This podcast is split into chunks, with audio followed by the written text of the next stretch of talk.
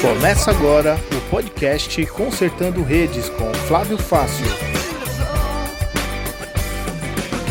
Olá, você está no podcast Consertando Redes. E a nossa série de mensagens, a série de mensagens que nós estamos tratando nesse momento, é Dias Melhores Virão. Esse é o nosso tema. E o que, que a gente tem conversado nos últimos programas? Que falar de dias melhores indica que há dias piores. Todo mundo passa por dias difíceis.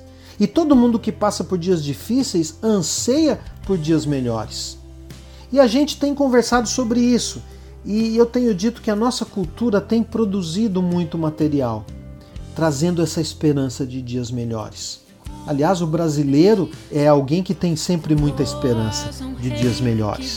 Mas vamos continuar conversando sobre isso.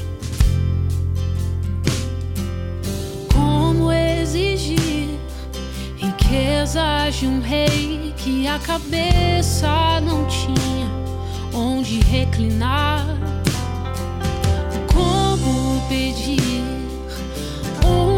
honras a um Deus que maldito se fez e coberto de vergonha foi amor. Como eu posso? Você já passou dias assim? piores? Você está passando por dias piores? Hoje nós vamos olhar para uma segunda pergunta: o que nós devemos fazer quando nossos dias são piores? E o contexto da nossa meditação está no primeiro livro de Samuel, do capítulo 18 até o capítulo 30. Nos nossos dias piores, primeira resposta que eu quero dar para você: o que nós devemos fazer quando estamos vivendo os dias piores é esta. Nos dias piores. Olhe para Deus. É isso que você deve fazer. Vivendo dias piores, eu tive uma experiência. Vivendo dias de grande decepção, de grande frustração, eu me lembro que eu comprei um livro. Eu vi esse livro na estante de uma livraria e o título era justamente esse: Dias Melhores Virão. Esse foi um livro que eu comprei e não li. Olha que interessante. Mas comprar esse livro para mim naquele dia foi um ato de fé. Eu comprei o, o, livro pelo título, porque aquele título falou comigo. Tinha alguém ali naquele livro dizendo: dias melhores virão. E eu me apoderei, eu me apeguei a essa esperança. Muitos anos depois, já passando por dias melhores, eu me animei a ler o primeiro capítulo. E o primeiro capítulo daquele livro começava citando um versículo justamente de um salmo de Davi, o Salmo 11, versículo 3, que diz assim: Quando os fundamentos são destruídos, que pode fazer o justo? A pergunta de Davi é a nossa pergunta.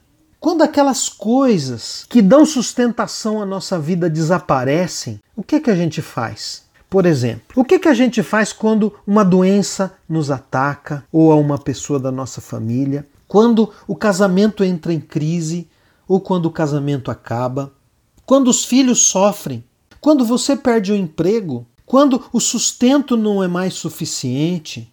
Quando um amigo querido se vai? Quando a morte chega para uma pessoa próxima de você? O que, que a gente faz nessas ocasiões. O versículo seguinte desse salmo tem a resposta de Davi. Davi fez a pergunta e ele mesmo deu a resposta. Por quê? Porque você lembra de Davi lá nos campos, em comunhão com Deus, meditando na palavra de Deus. Davi aprendeu muito com Deus. Ele não ficou se lamentando nos dias difíceis, ele buscou a Deus. Então, Davi não responde essa pergunta com uma explicação, mas ele responde com uma declaração. O versículo 4 do Salmo 11 diz assim: O Senhor está no seu santo templo, o seu trono está no céu.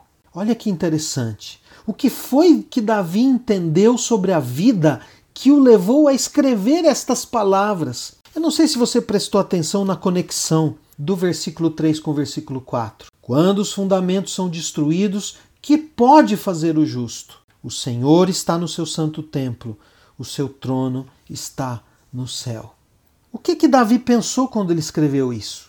Ele pensou que Deus não muda nem se abala com as nossas tempestades. Deus transforma o mal em bem. Deus transforma a tragédia em triunfo. Ele está no trono. Ele está no controle. Quando a gente não pode fazer nada, descanse. Deus pode. Deus ainda transforma dias difíceis em tempos de descanso. Dias melhores virão. Mas o que Davi viveu? O que Davi viveu?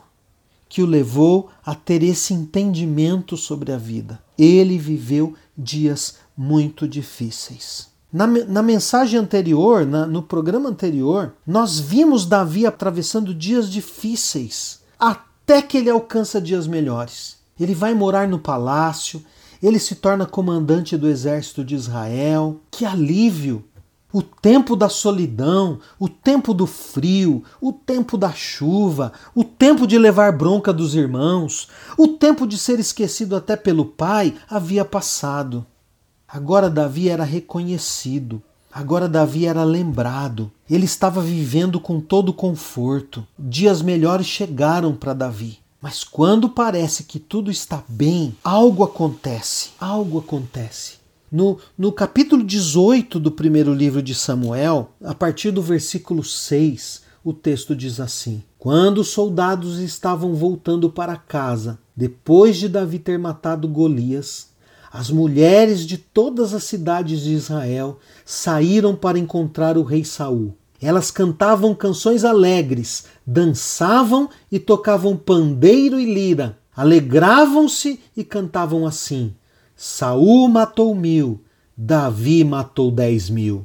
E Saul não gostou disso. Ficou muito zangado e disse: Para mim as mulheres deram mil, mas para Davi deram dez mil. A única coisa que está faltando agora é ele ser rei. E desse dia em diante, Saul começou a ter ciúme de Davi e a desconfiar dele. No dia seguinte, um espírito mal mandado por Deus dominou Saul e ele começou a agir como louco dentro de casa. Davi estava tocando lira como fazia todos os dias, e Saul estava segurando uma lança. Então Saul pensou assim: Vou espetar Davi na parede. E atirou a lança contra ele duas vezes, Porém, nas duas vezes, Davi se desviou. O Senhor estava com Davi e havia abandonado Saul. Por isso Saul tinha medo de Davi. Então Saul o afastou de si, pondo-o como oficial, comandante de mil homens. Davi comandava os seus soldados na batalha, e tudo o que fazia dava certo, pois o Senhor estava com ele. Saul viu o sucesso de Davi e ficou ainda com mais medo dele. Mas em Israel e em Judá todos amavam Davi, porque ele era um líder corajoso. Perceba, a partir desse momento, a vida de Davi dá outra virada. Davi vai precisar fugir, porque Saul começa a pensar em matar Davi de todas as maneiras. Você vai ler nos versículos 11 e 12, por exemplo, do capítulo 19, diz assim: Naquela mesma noite, Saul mandou alguns homens vigiarem a casa de Davi, para o matarem na manhã seguinte. Mical, a mulher de Davi, o avisou: Se você não fugir esta noite, amanhã estará morto. Aí ela desceu Davi por uma janela e ele correu e escapou. Percebe?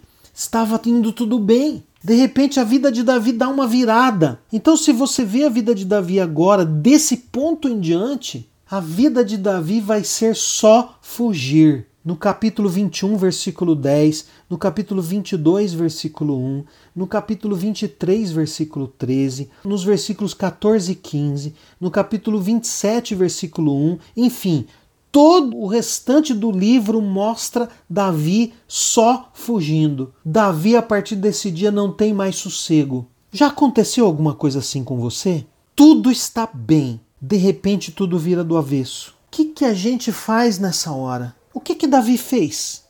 Davi olhou para Deus. Ele confiou no Senhor, mesmo no tempo da adversidade, porque Davi sabia que Deus estava no controle. No capítulo 24, Davi está na caverna e Saul entra para fazer suas necessidades na caverna. E Davi que estava lá dentro teve toda a oportunidade de ir lá enfiar uma espada ou uma lança em Saul, mas ele não faz isso. Ele rasteja de fininho, corta uma pontinha da capa de Saul.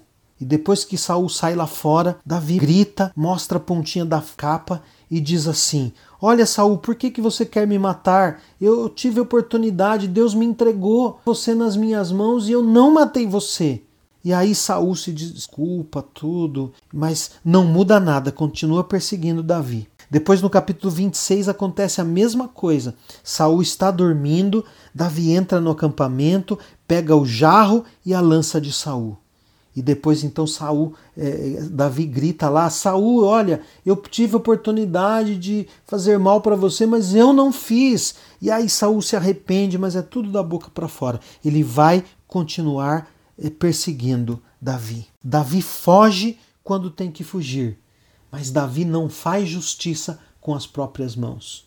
Saul está tentando matar Davi, mas Davi não ergue a sua espada nem a sua lança contra Saul.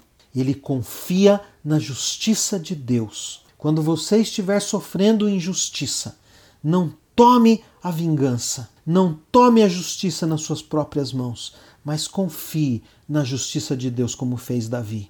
Agostinho, que foi um dos mestres da igreja no primeiro século, Agostinho que que era um homem piedoso, que foi bispo de Hipona, ele escreveu: Se você está sofrendo pela injustiça de um homem mau, perdoe-o, a fim de que não haja dois homens maus. Quando você passar por dias difíceis, olhe para Deus, confie em Deus.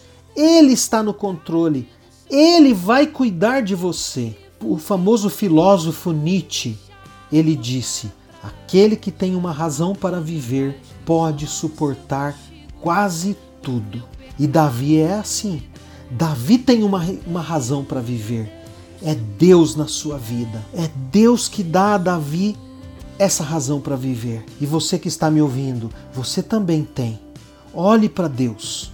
Se você é, tem andado longe de Deus, esta é uma oportunidade para você voltar para Deus para você se reconciliar com Deus. Se você tem andado longe de Deus a sua vida toda, você tem preferido fazer aquelas coisas que não agradam a Deus, este é o momento para você reconsiderar, para você pensar em se arrepender dos seus pecados e em voltar para o Senhor. Volte para Deus. E principalmente, se você está vivendo dias difíceis, olhe para Deus. Dias melhores virão. Não perca o nosso próximo podcast.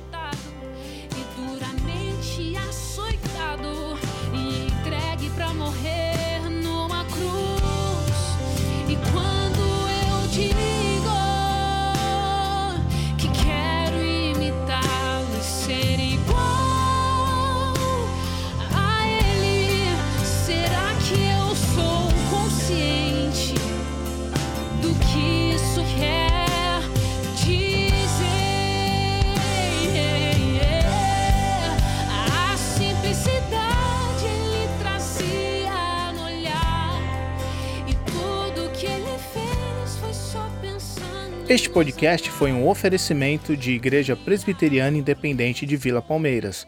Para mais informações, acesse facebook.com/ipivp.